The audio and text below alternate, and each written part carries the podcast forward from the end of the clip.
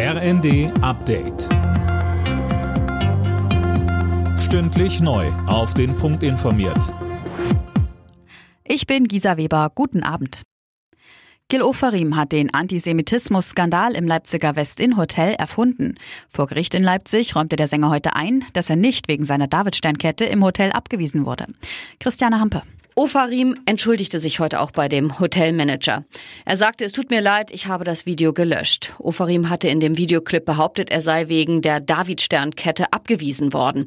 Der Clip war vor zwei Jahren viral gegangen, hatte für eine riesige Welle gesorgt. Nach Einschätzung der Staatsanwaltschaft hatte sich der Vorfall aber nicht so zugetragen, wie von Gil Ofarim dargestellt. Deswegen war es zur Anklage gekommen. Das Verfahren gegen den Hotelmanager wurde eingestellt. Wie kriegt die Bundesregierung die Haushaltskrise wieder in den Griff? Antworten darauf haben sich heute viele von der Regierungserklärung von Bundeskanzler Scholz erwartet. Sönke Röhling, welche Antworten hat er denn geliefert? Ja, da muss man schon ein bisschen suchen. Immerhin hat er klargestellt, dass bei Rente, BAföG und Wohngeld nicht gespart werden soll. Auch an die Zukunftsinvestitionen will er nicht ran. Stichwort Klima- und Transformationsfonds. Soweit so gut. Bei der Energiepreisbremse folgt er dagegen Finanzminister Lindner, denn die fällt zum Jahresende definitiv weg. Wo aber noch gespart werden soll, ließ Scholz offen. Darüber werde noch beraten, sagt er.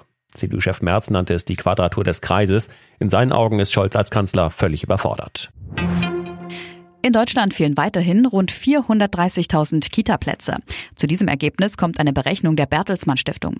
Sie schlägt deshalb unter anderem vor, dass das pädagogische Personal sich nur noch auf die Betreuung konzentriert und mehr Quereinsteiger eingestellt werden. RB Leipzig muss in der Fußball Champions League heute bei Manchester City ran. Das Achtelfinalticket haben die Leipziger bereits gelöst. Mit einem Auswärtserfolg wäre aber sogar noch der Gruppensieg drin. Borussia Dortmund kann mit einem Sieg gegen AC Mailand vorzeitig den Sprung in die K.O.-Runde klarmachen. Beide Spiele beginnen 21 Uhr.